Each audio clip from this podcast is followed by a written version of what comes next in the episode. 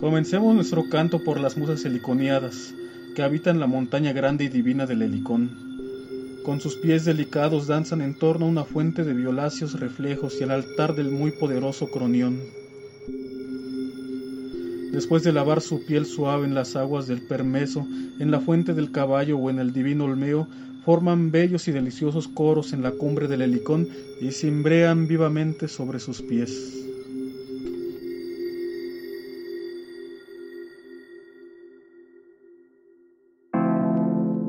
Muy buenas a todos, yo soy Raúl Montes Yo soy Rulfino Pérez, y esto es Mitoteros, el lugar en donde todos somos. poetas. Eres arte, amiga. Estimado escucha, el programa que está por sintonizar fue pregrabado, si quiere interactuar con nosotros, use el chat. Le pido por favor que no use esta conversación como fuente. Para realizar algún trabajo escolar, estos perros pueden cometer algunos errores. Gracias. El programa de hoy vamos a presentar una nueva sección del programa a la que decidimos llamar eh, Musas del Helicón. Se estaban preguntando por qué empezamos con esos versos tan extraños. Esos versos forman parte del principio de la teogonía de Hesíodo. Eh, ahora sí que él empezó invocando a las musas. Así es. De hecho, bueno, de hecho más bien este lo que hace es este como es una es un catálogo tal cual es el libro.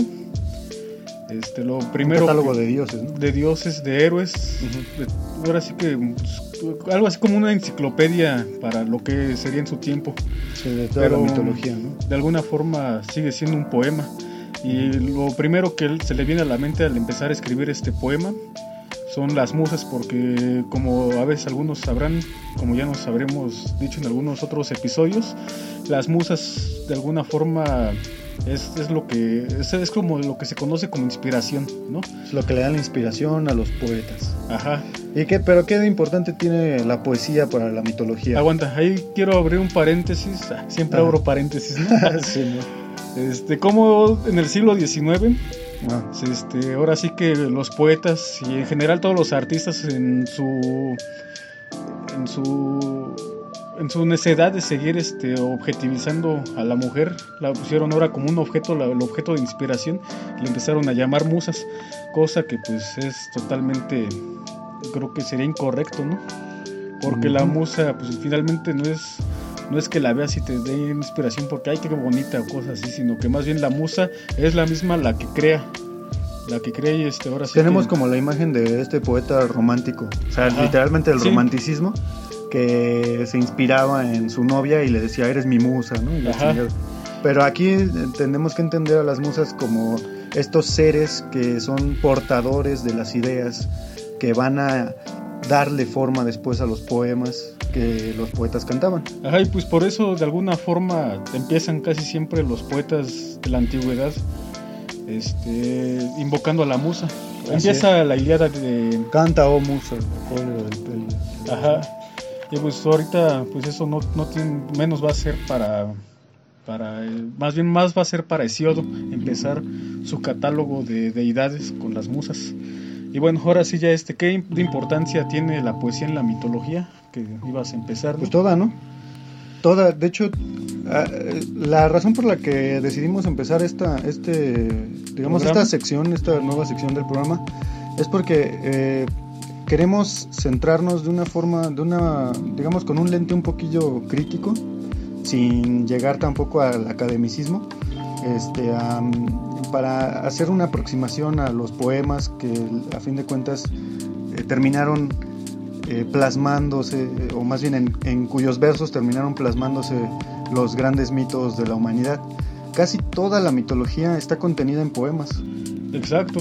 Y de hecho, ahora sí que todos los mitos que les hemos contado, a excepción, bueno, no, de hecho no es una excepción, iba a decir el de Quetzalcoatl, pero todos están escritos primeramente, no, no en enciclopedias, sino en catálogos. Bueno, es un catálogo sí, pero no un catálogo como, como te lo Como el catálogo de, ¿no? como el catálogo de tenis, güey. que te- Ajá, que estos te tenis son así, Ajá, así, y- así. y cuestan Como tanto. una monografía, ¿no? Ándale, no, más bien aquí es la forma, digamos, cómo se fueron, cómo fueron surgiendo poco a poco los dioses. Aquí te, te habla en la teogonía, Hesíodo habla acerca del nacimiento de los dioses. Este, es también la mitología griega creo que es bastante popular y pues bueno, es algo difícil que no se sepa cómo empezó el mundo según los griegos, ¿no? Este, eh, bueno, todos sabemos que antes de los dioses olímpicos existían los dioses, este, bueno, los titanes, ¿no? que eran como unas divinidades eh, primigenias, por así decirlo. Bueno, y antes de los titanes. Muy de la unas- naturaleza, ¿no? Ajá, muy de la naturaleza, muy. Pero bueno, todo esto, ¿cómo lo sabemos? Porque está contenido en unos poemas. Ajá. Y Y- pues de hecho todos los mitos que les hemos venido a contar vienen en poemas. Así es. Ahora, la tradición de, de- de la poesía, la poesía no es, no fue primariamente escrita, como pues sabemos todos. Realmente, bueno, se nos enseñó en la, en la primaria, ¿no? Que realmente eh, la escritura surgió en un, en un punto muy determinado de la historia de la humanidad. Y antes de eso, ¿qué decían? ¿No sabían hablar la gente? ¿No, sab- no tenía cultura? Claro que tenía. Y era a través de la tradición oral que se, digamos, esparcían los diferentes mitos, las diferentes grandes historias que daban identidad a los pueblos. Y en la escuela de alguna forma nos cuentan de tradición oral, pero de alguna forma los profesores, no sé si por tiempo o porque no les interesa tanto que lo sepamos, hablan de una tradición oral, pero no se, no se, no se enfocan en decir que más que tradición hablada, era cantada. Exactamente. El poema se tiene, bueno, no es que se tenga que leer, tampoco vamos a ser mamadores aquí. Simplemente los invito a que si leen poemas en voz, eh, digamos, en silencio, empiecen a leer poemas en voz alta. Se van a dar cuenta que tiene una musicalidad, algo que te envuelve, porque los poemas están compuestos para ser, para ser escuchados, aunque estén escritos. Y realmente, bueno, de ahí vienen la- las propiedades como la rima, este, la métrica que le da una musicalidad a lo que se está escuchando. Y estos diferentes eh, poemas que hoy tenemos en libros, eh, originalmente eran cantados por antiguos, eh, ¿qué podríamos decir? ¿Trovadores? En Grecia se distinguían este, los aedos y los rapsodas, al parecer. Los, este, los aedos creo que de alguna forma eran los que interpretaban algo, hazte de cuenta como si los rapsodas componían una composición, no sé. Se me ocurre José Alfredo Jiménez, ¿no? Él era compositor Él también cantaba, ajá. Y el aedo era Pedro Infante, ¿no? Ah, Alguien que ya, pues ya nada más este, interpreta, bueno, no, no, eso no quiere decir que el intérprete sea menos que el compositor. No, simplemente en muchas son ocasiones la- los intérpretes son, son más profesionales que los compositores, pero A ver, bueno, pero aclárame una cosa, entonces los rapsodas escribían sus obras, o sea, ¿cómo lo componían, güey?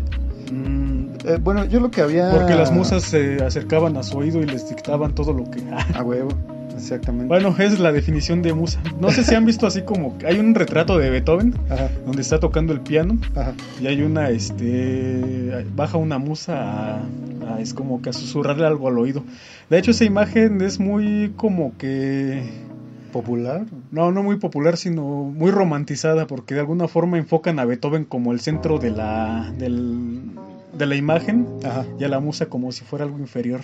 Pero bueno, más o menos Sí, esa es- la idea, pero pues ya es, estaba es algo así como si fuera como el- tu angelito que te está diciendo, sí, güey, haz esto. güey". Ajá, algo así. Bueno, yo creo que este eso de Aedo y de Rapsoda, Pues Está- era, era, era la tradición, ¿no? sí. Pero, bueno, o sea, independientemente de cómo se llamaban, la, la realidad es que en todas las culturas ha habido gente dedicada a cantar las grandes historias de su pueblo. Estas, estas historias que no necesariamente tienen que ver con héroes, pueden ser hasta, eh, o sea, la creación del mundo, Pues la de hecho este, destrucción del la, mundo. la mitología griega también está llena de historias que parec- parecieran como que pues novelitas, así que no tienen una conexión con el mundo enorme, pero aún así siguen siendo hermosas como tenemos el caso de Píramo y ah la que este la que fue antes de Romeo y Julieta, la que. Shakespeare No acuerdo. este ¿Plagio? Píramo y Tisbe. ah, ok. Sí, ahora sí que es una es un Romeo y Julieta de la antigüedad. Ajá. Ahora sí que pues ellos no fueron grandes héroes, así que hayan creado, que hayan este, fundado países o hayan hecho grandes hazañas, pero de alguna forma la mitología también está llena de esas historias muy muy este Muy íntimas. ajá sí más que Porque nada. realmente la mitología, como ya lo comentábamos en la introducción, en el primer capítulo de Mitoteros, era que eh, la, la utilidad que tiene principal es esa de darnos forma, eh, digamos, ayudarnos a vivir nuestra vida, darle un sentido. vive tu momento dijo Ernesto de la Cruz Exactamente, vive tu momento. Eh, Este, antes de mandar a la verga al papá del pobre. ¿Cómo se llamaba el morro, güey? Coco. Referencias verdes. Miguel Miguel. Bueno, de hecho esa es una leyenda a partir de ah bueno yo creo que ya hablaremos de eso en su llegaremos, momento. sí, llegaremos a eso. pero eh, vamos a hablar de Coco también A huevo. Eh, ahora sí que este la poesía nació Ajá. cantada pero no sé Ah, ahorita le comentaba a ver. Cómo yo me imagino que habría nacido todo esto de la mitología a veces se me ocurre en el neo- neolítico Sí. donde mucha gente se reunía ya después de la casa, ya después de sobrevivir un día más, este, se reunían, pues no sé, tenemos muy, muy vista la imagen del hombre neolítico, del, perdón, del ser humano ne- neolítico Ajá. en una caverna y en una fogata, ¿no?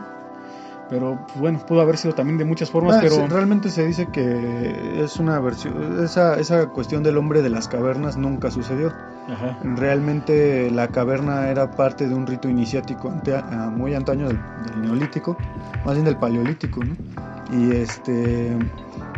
Pero pues la gente no vivía en cuevas, no mames, son muy peligrosas, güey.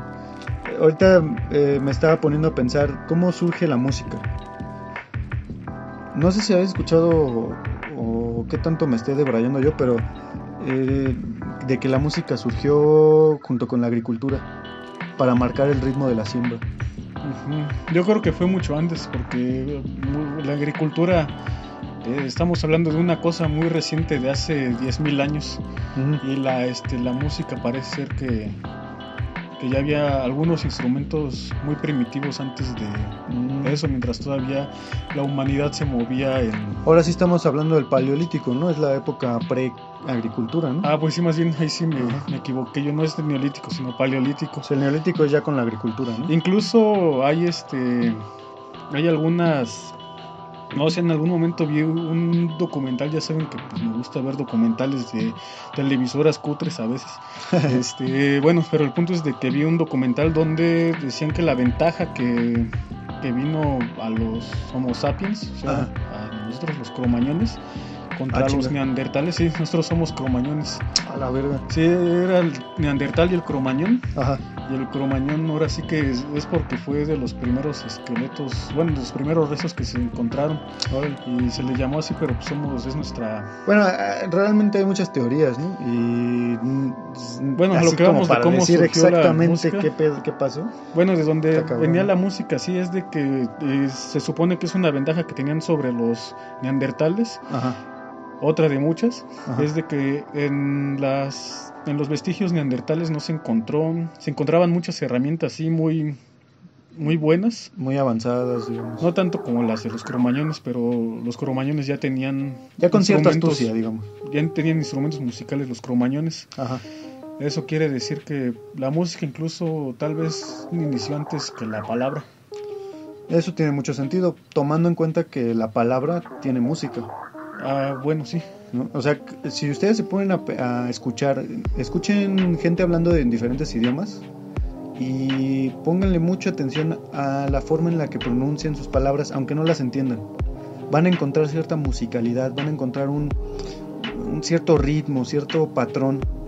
Y, y esa es la, digamos, el latido de la lengua, es el pulso que tiene una, la determinada lengua. Por ejemplo, se dice que el español eh, la mayoría de las frases están dichas en heptasílabos y, octos- y octosílabos.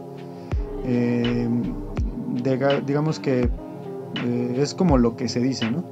Y si se fijan, si yo mando a la verga a Rulfino, pinche Rulfino, vete a la verga. Bueno, ahí me salió un decasílabo. Pero más o neta, menos va con eso. Por lo menos mide tus sílabas para dar tus ejemplos todos cutres. Bueno, este, ustedes pónganse, hagan la prueba y van a ver que muchas de las muchas de las frases que van a decir van a estar, eh, digamos, de manera natural, sin estarlas premeditando, van a caer en este en este conteo de sílabas. Ahora, no es el conteo de sílabas ortográfico, que estamos acostumbrados en la primaria, sino es este conteo de sílabas más de oído, es como un es como esa pulsación de la lengua. Eh, conforme la gente escucha, entrena su oído para, para, distinguir estas cosas, más fácil lo van a lo van a, a notar. Este, pero lo hay. Les debemos un taller de métrica. Estaría chido darlo aquí. bueno, entonces hay que este hay que hablar ahora sí de la del inicio de la de la narrativa y del inicio de la poesía, ¿no? Ahora sí, bueno, yo me lo había imaginado así como que la gente se sentaba en sus lugares de reunión. Dice Raúl que pues después, bueno, empezó el paréntesis con que no pudieron haber sido cuevas.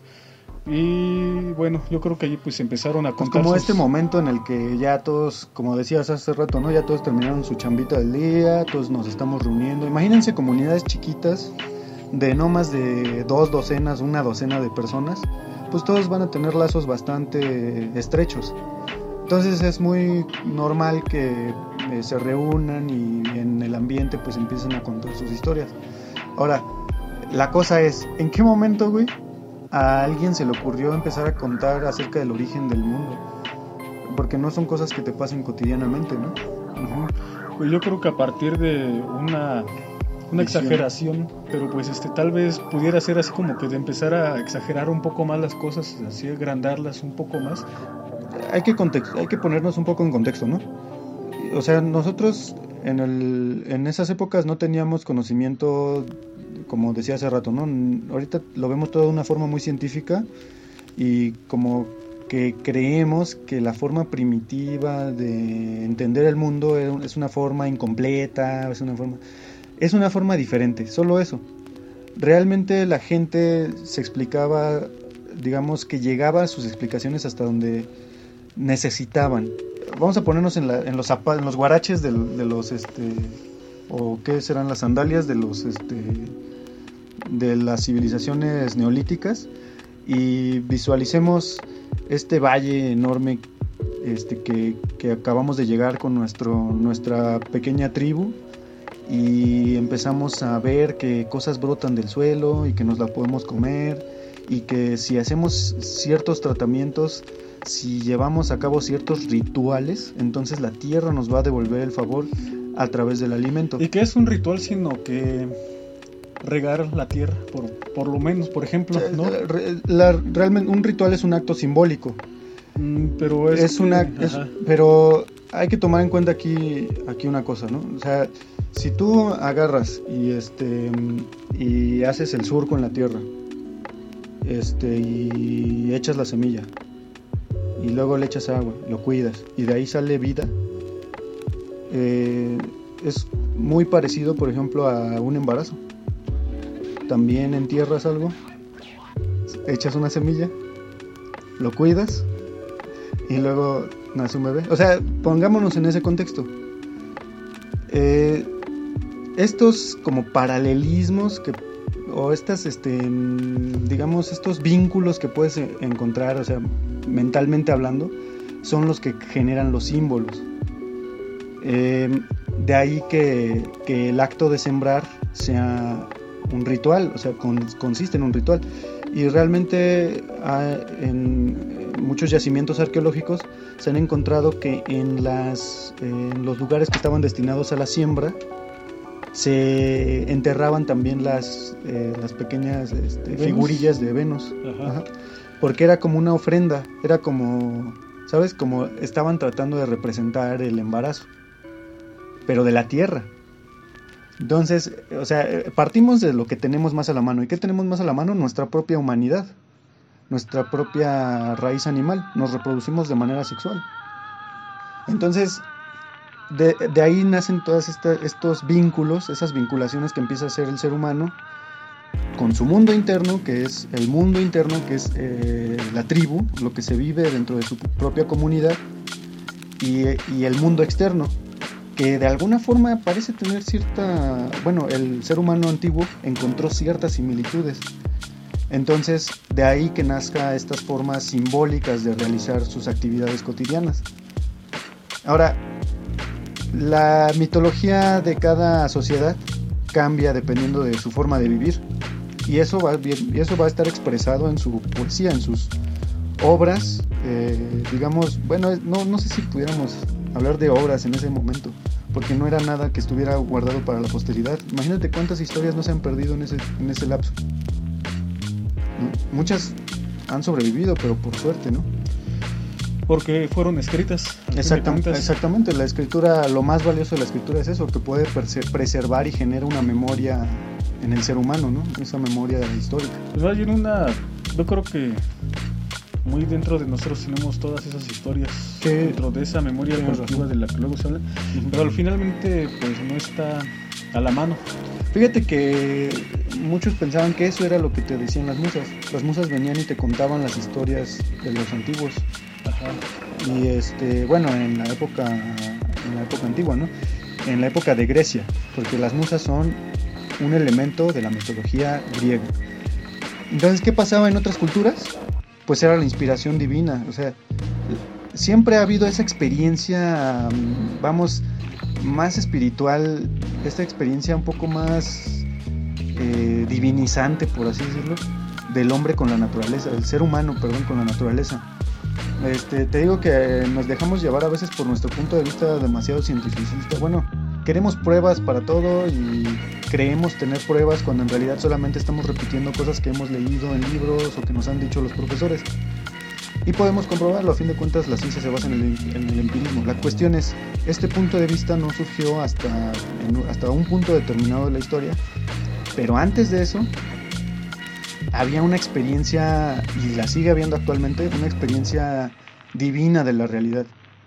Este hecho de ver cómo va surgiendo el, de la semilla esta, eh, la vida que va surgiendo y que te va a dar vida después, el alimento, es una experiencia divina y se terminó vinculando irremediablemente con las divinidades y se terminó convirtiendo en mito y se terminó convirtiendo en canción y se terminó convirtiendo en poema que se repetía una y otra vez, se le hacían añadidos dependiendo de las cosas que pasaban históricamente y, después se escribió y ya llegó así hasta nosotros y ahorita nosotros bien puristas no queremos que nada se toque y que todo permanezca igual cuando en realidad el mito también muta, el mito muta. Así es esto. Que por cierto, ¿qué pedo con las musas, güey? ¿Quiénes son? Pues las musas son hijas de Zeus y la memoria. Nemocine. Y ahora sí que este, estaban muy vinculadas al dios Apolo. Interesante. Eh, las musas son nueve, ¿no? Son nueve y... A mí nunca nos ha gustado, la verdad nunca nos ha gustado dar un catálogo de... No, no nos gusta dar catálogos, pero pues voy a mencionar este. Así, nomás para que no queden, no se ofendan nuestras diosas, nuestras señoras.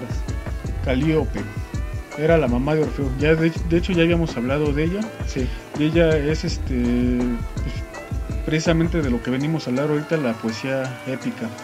Sí, este, eh, poesía épica, aquí entendamos, entendamos estas grandes gestas de los héroes, estos grandes este, sucesos de la creación, etc. Clio, musa de la historia. Clio es un carro muy chiquito, cuyo nombre está inspirado en una musa, que se llama Clio, la musa de la historia. Ajá. Erato es de la que se inspiraba, así era la que ella se, se acercaba a Safo como hace rato. Es que Safo sí, por ejemplo, las canciones de Safo sí eran muy muy amorosas. Ajá, José Alfredo Jiménez pudo haber sido heredero. Ándale, José Alfredo Jiménez era, era este consorte de Erato. Ahorita actualmente está en el Helicón, este, cantando junto con su diosa patrona. Euterpe, musa de la música. Uh Melmopene. Melpomene. Melpomene, musa de la tragedia. Este ahora sí que fue la que inspiró a, a Wagner. Ajá, de hecho sí. Bueno, entre Euterpe y Melpómene. Pero ahorita me iba más bien a remitir a, los que mencioné hace rato, Sófocles, Eurípides y... los grandes dramaturgos, bueno, los trágicos, ¿no? Porque... Sí, más bien, los trágicos. Polimnia, musa de los cantos sagrados, la, la poesía sacra. Esta podría estar vinculada a los compositores como Händel, como Bach. Sí, o a poetas como San Juan de la Cruz. Personajes así. Talía, musa de la comedia, ahora sí que también es parte de, la parte del teatro.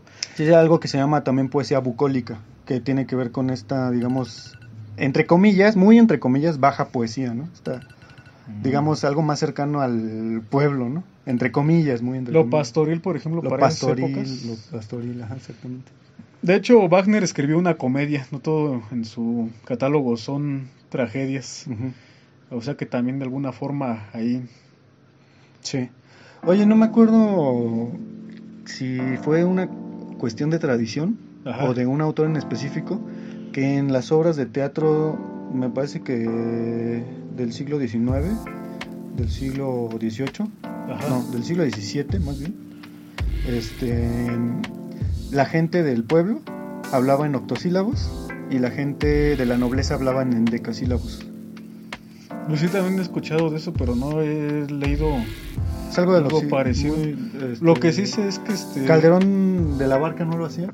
Mm, Pues es que más bien yo lo que he sabido es que casi todo el teatro, por lo menos español de los siglos de oro, se escribía en el- la redondilla es como que ocupaba el 90% de toda de todo el texto.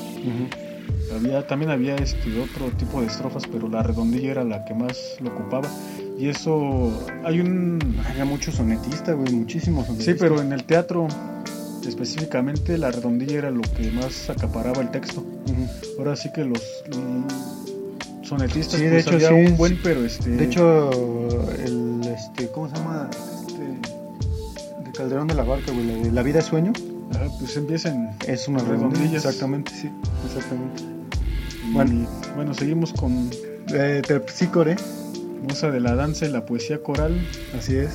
Y Urania, musa de la astronomía, poesía didáctica y las ciencias exactas. O sea, era la eh, santa patrona de Pues Einstein. todos los ajá, pues, de hecho de este, ¿cómo se llama? Este Hubble, ¿no?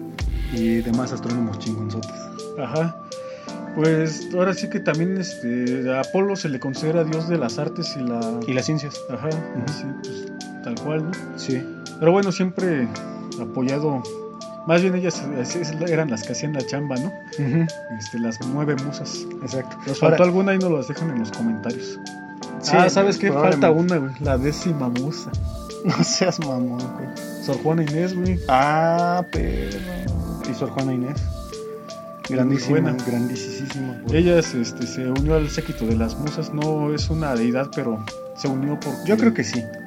Sí, yo, creo bueno. que, yo creo que bien al, al se- pasar al imaginario colectivo ya te, vuelve- te, de- te deificas de alguna forma. ¿no? Nah, güey, tampoco tanto Sí. así, porque existe, por, por- no Sí, por nada existen los héroes y, las- y los dioses. Pues es que sería lo los héroes siempre se van a quedar un poco más Güey, es que- los dioses. Claro, no estoy hablando de un dios, pero una, digamos, eh, te vuelves un ser divino, pues, para que no se ofenda aquí Rulfino.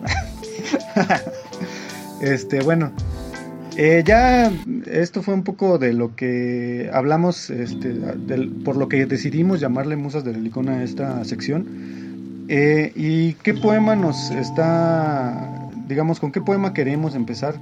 Ya lo hemos comentado hace rato con el poema de Gilgamesh. El problema con el poema de Gilgamesh, que, bueno, ¿qué pasa con el poema de Gilgamesh? Es un poema muy antiguo. eh, fue encontrado a mediados del siglo XVIII, XVIII, del siglo este, 19. 19 en, en una biblioteca que se encontró del rey Arzubanipal, me parece que se llama. Eh, bueno, el poema está compuesto en 12 tablillas. Lamentablemente la- ninguna llegó intacta hasta la actualidad. Y hay muchos, muchos vacíos. De manera que es un poco complicado determinar, eh, digamos, la métrica. Se tuvieron que hacer reconstrucciones a partir de textos un poco más recientes, entre comillas, porque estamos hablando del De la antigüedad. de una antigüedad muy antigua, de unos 2000 años antes de Cristo. Este eh, Gilgamesh es un personaje muy eh, muy controversial. Eh, Pues como todas las figuras míticas, ahora sí que, pues, como Jesucristo, como los, este, los héroes de los que hemos hablado, Sí, probablemente tuvieron una, una realidad histórica, ¿no? ajá, pero ahora sí que a la hora de mitologizarlos, hay muchos huecos, si de por sí dentro de su dentro de sus mismos mitos hay muchos huecos, dentro del personaje histórico los hay aún más, incluso ni siquiera sabemos si existió realmente. Bueno, hay ciertos, este, digamos, ciertas evidencias, entre comillas, eh, arqueológicas. Bueno, no, no entre comillas, hay evidencias arqueológicas que indican que sí pudo haber existido un rey de Uruk llamado eh, Gilgamesh. Eh, aparece dentro de ciertos conteos o dentro de ciertos, este, digamos, eh, catálogos de reyes antiguos y este y sí tiene cierta vamos sí hay sus huellas quedaron quedaron huellas de Gilgamesh en el mundo. Aquí también podría pasar como con Quetzalcoatl. Hubo un rey que se llamó Quetzalcoatl al que apodaron Quetzalcoatl pero también este eso es lo que ahorita creemos, pero tampoco estamos seguros de que lo hayan apodado así. O qué tal que así se llamaba, güey. Bueno, ahora sí o que así le este, pusieron sus papás. Seacatl Topitzin se llamaba su Seacatl nombre Topitzin. real. Ahora sí que pues. Eh, bueno, ya hablamos de él también en su Ajá, pero pues bueno, a lo que me refiero es de que hay mucha gente que se empecina en decir que casi casi como Jesucristo, ¿no? Entonces Quetzalcoatl bajó del cielo y se hizo hombre y habitó en la ciudad de Tula. Y pues realmente eso, quererlo ver como algo, Literal, ¿no? ajá. Y yo siento que es lo que pasa con muchas figuras. Es lo que, pasa en que se general con la mitología. Y que además que se tienen nombres en común de personajes históricos con personajes mitológicos. Así que yo creo que también probablemente no haya existido.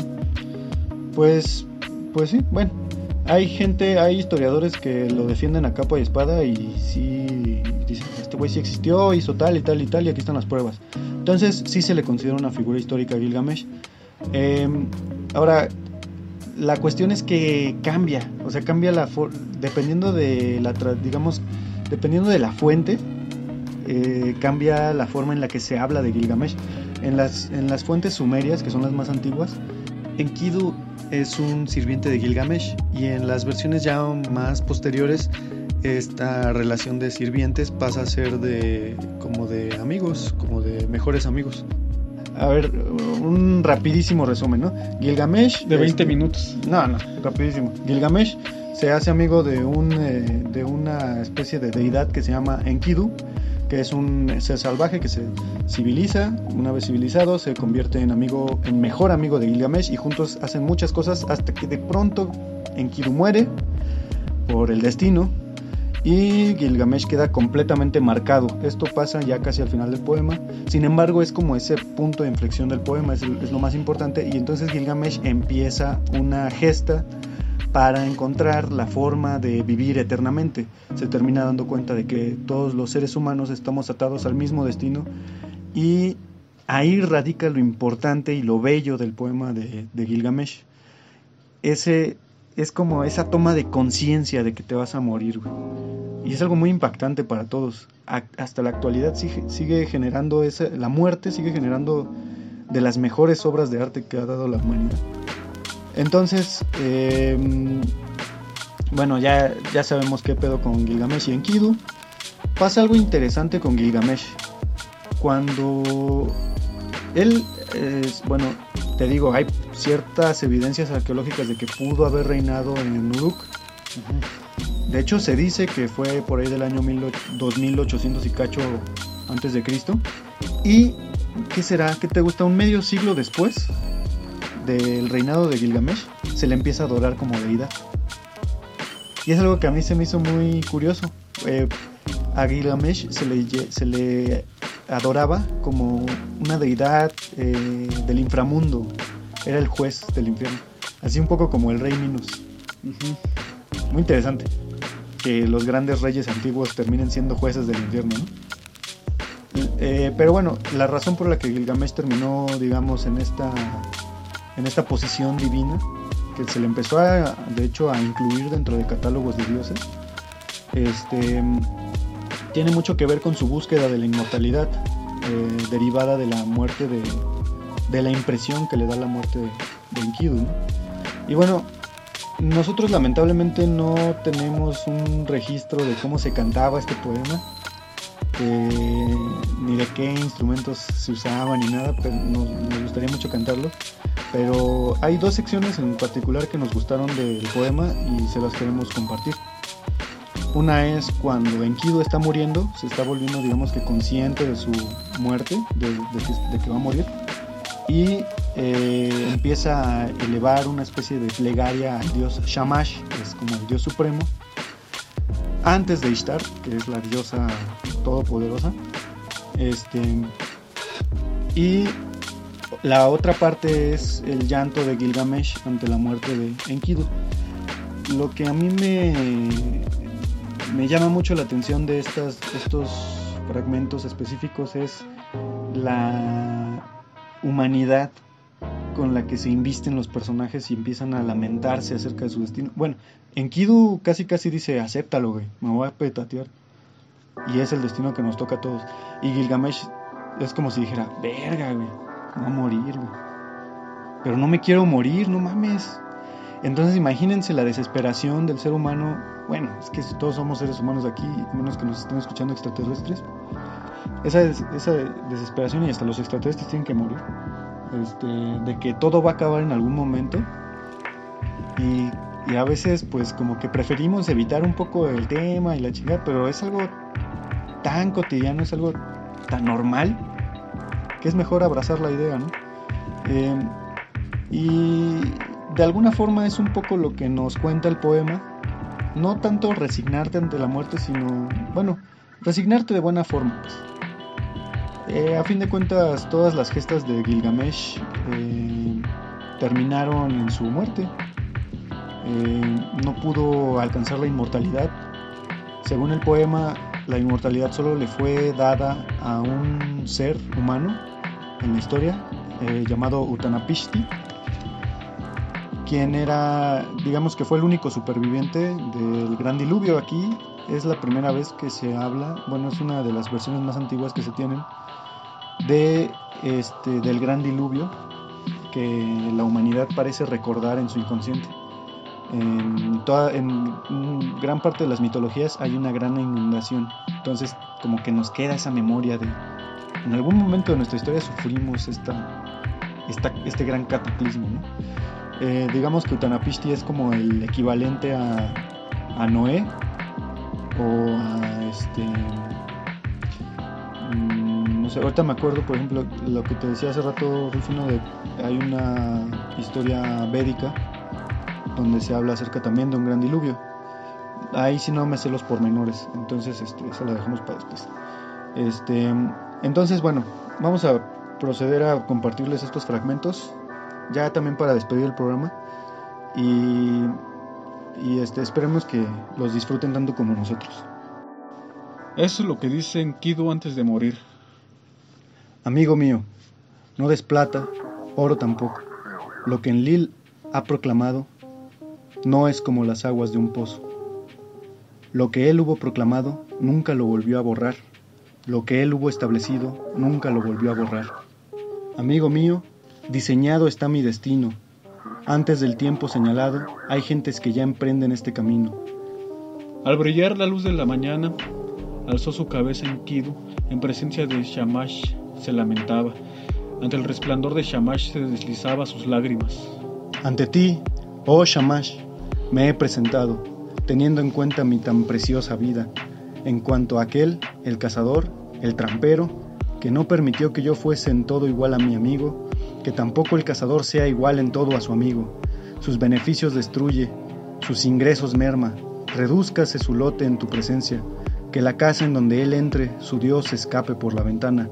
Una vez que al cazador hubo maldecido, o sea, a la persona que enviaron contra él en, dentro del poema, uh -huh. al gusto de su corazón, entonces llevó a maldecir a, a Shamhat. Eh, a Shamhat, voy a fijarte tu destino, un destino que no tendrá fin por siempre jamás. Lanzaré contra ti una gran maldición y que al punto mis maldiciones a ti te alcancen.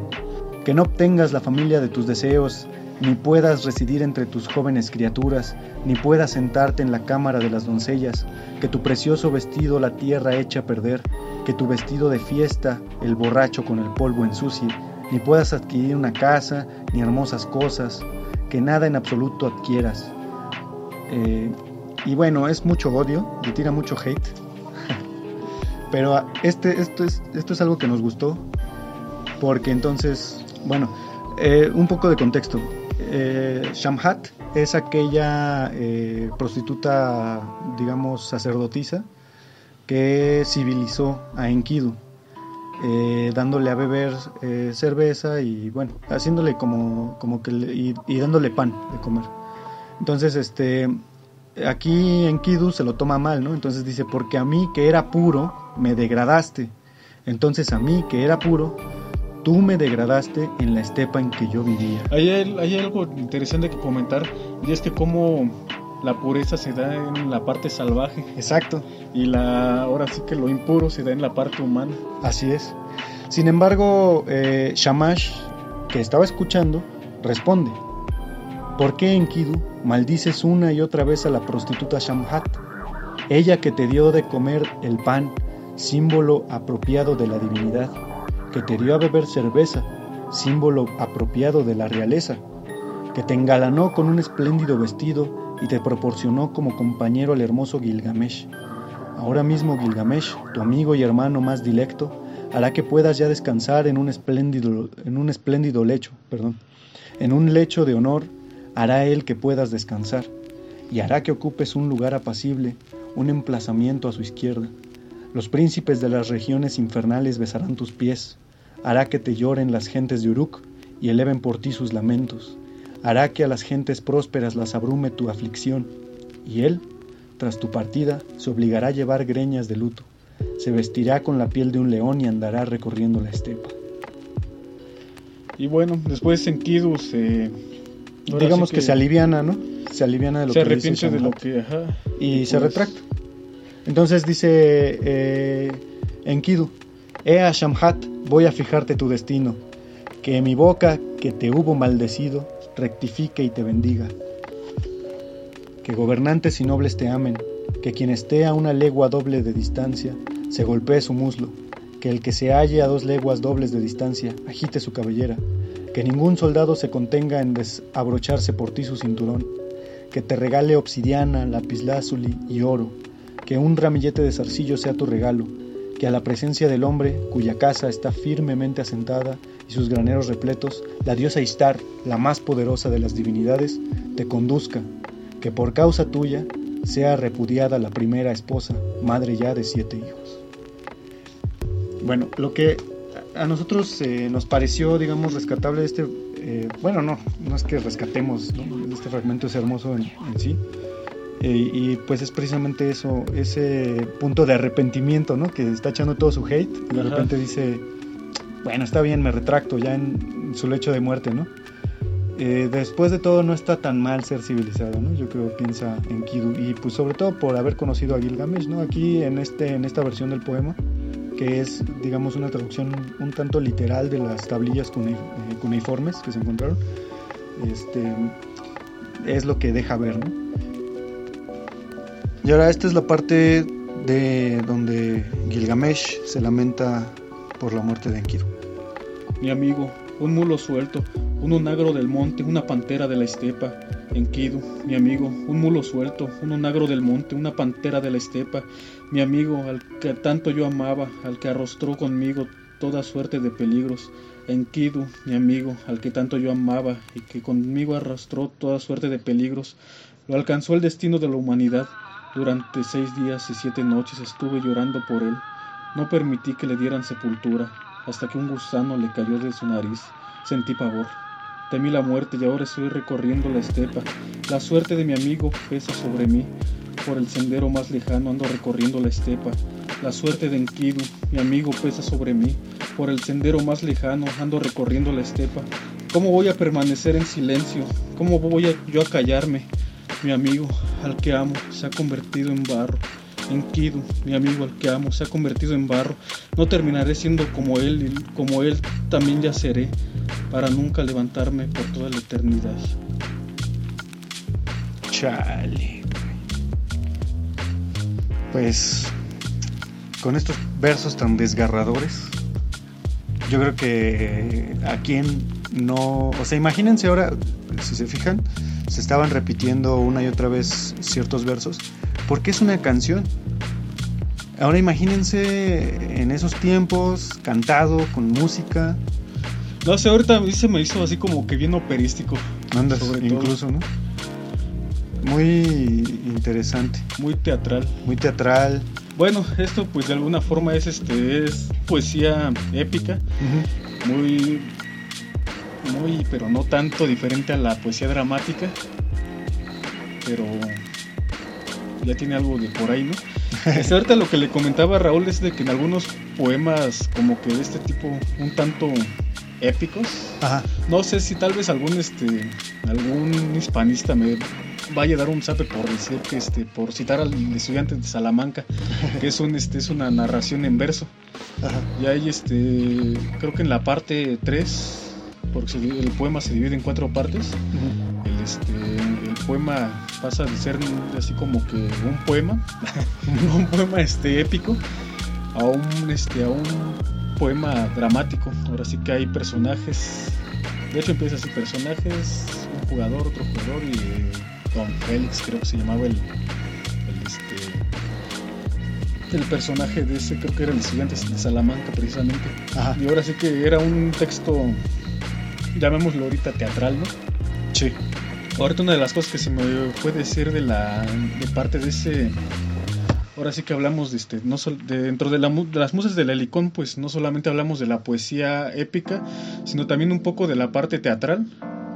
Bueno finalmente ahorita dijimos que era tiene, mucho que ver, Este, ¿Qué más quieren que las tragedias griegas? Ahora sí que este, esa es una base muy tremenda y muy, este, muy, como casi, casi dirían canónica para, para estudiar la mitología grecorromana.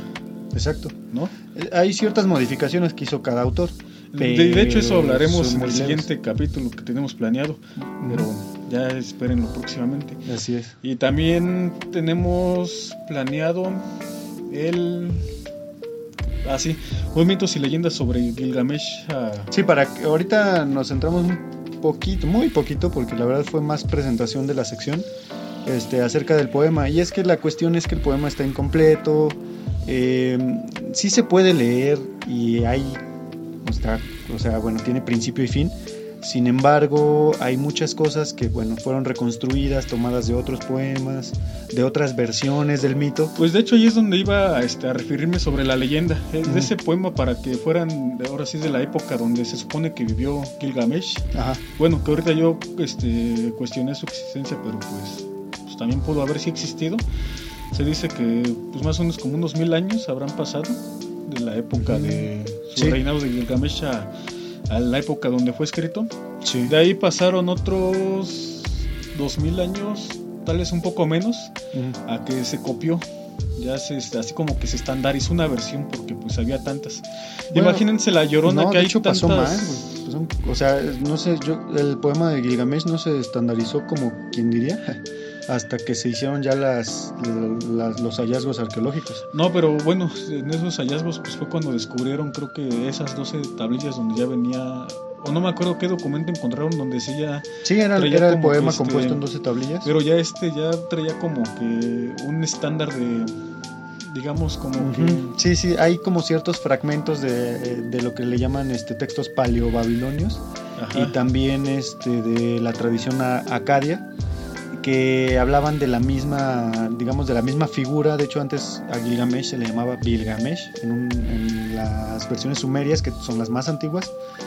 Y a partir de ahí, bueno, de esos pequeños fragmentos que sobrevivieron, se recreó ya con las 12 tablillas, que es como la versión más completa que se tiene, este, la, lo que ahorita conocemos como el poema de Gilgamesh.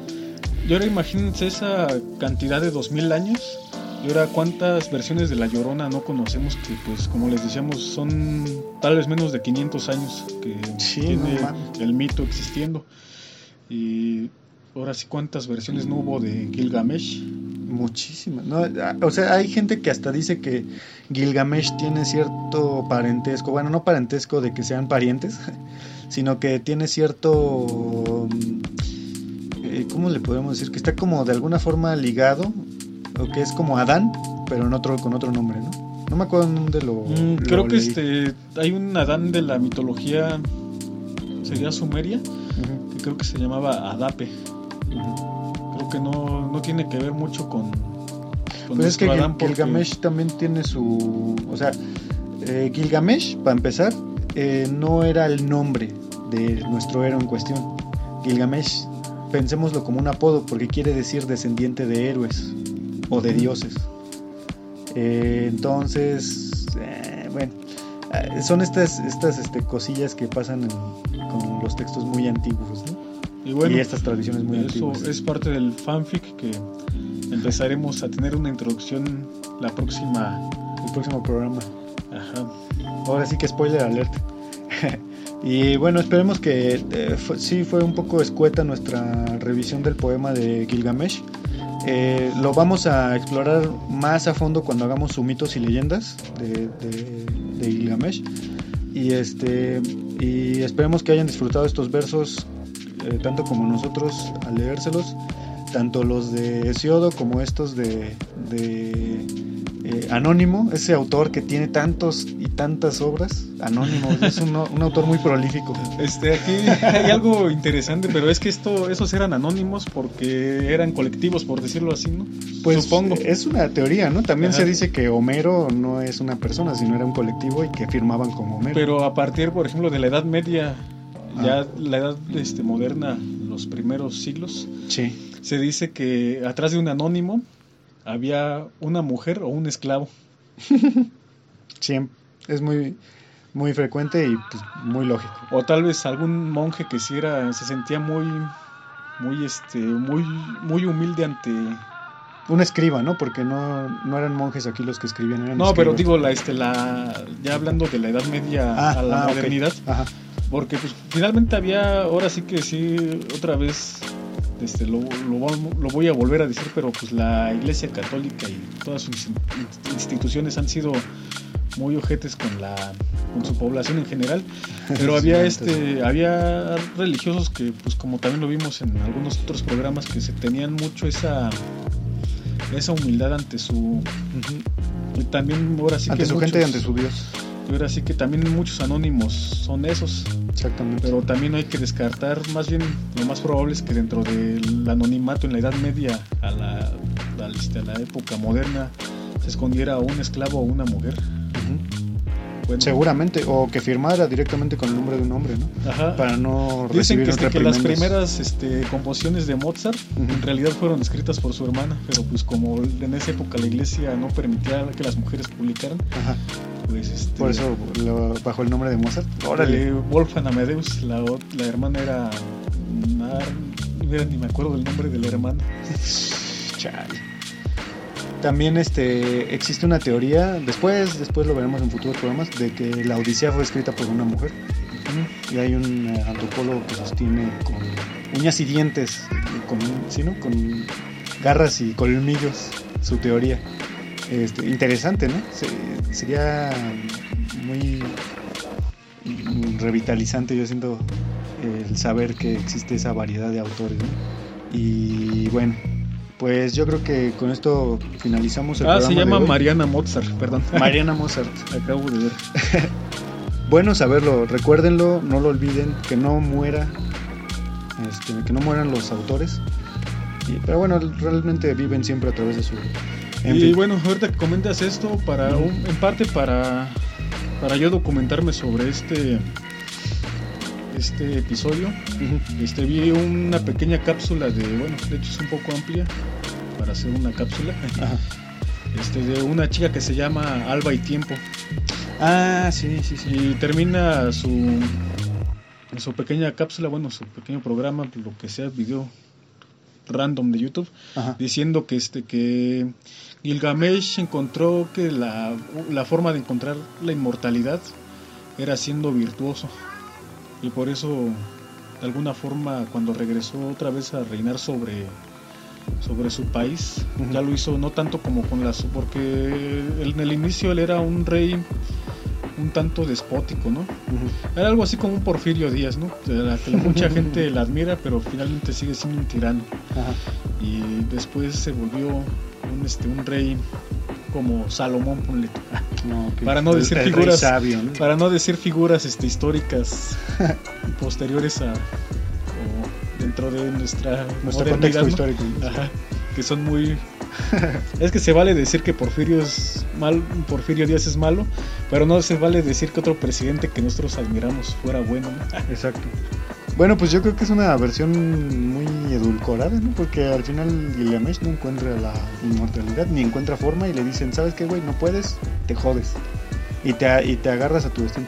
Pero bueno, a fin de Bueno, cuentas... a mí me gustó mucho esa conclusión. Sí, está bonito. Como la de este, la de, pero es otra historia de los hermanos que ¿De quién es? de los mayas. Ah, de Junajuix Balanqué. que bueno, si quieren conocer cómo vean el video de ese compa o vean nuestro video. sí, ya, ya hablamos en el programa pasado precisamente de eso. Ajá. Este, y, y bueno, pues yo creo que ahora sí no queda más que despedirnos. Ya ahondaremos más en Gilgamesh cuando hagamos sus mitos y leyendas. Y esperemos que les haya gustado este programa, que les haya resultado muy interesante. Eh, saludos. ¿Tenemos saludos? Mm, creo que ahora no. ¿No? Bueno, pues saludos a todos los que nos escuchan. Este, un abrazo a todos. y esperemos que pasen muy bien estas fiestas con pandemia. Está de la chingada, pero pues ahí, ahí vamos, ahí la llevamos. Y pues yo creo que ya no hay más que decir. Papá, ya estoy en la radio. Cámara, hasta luego.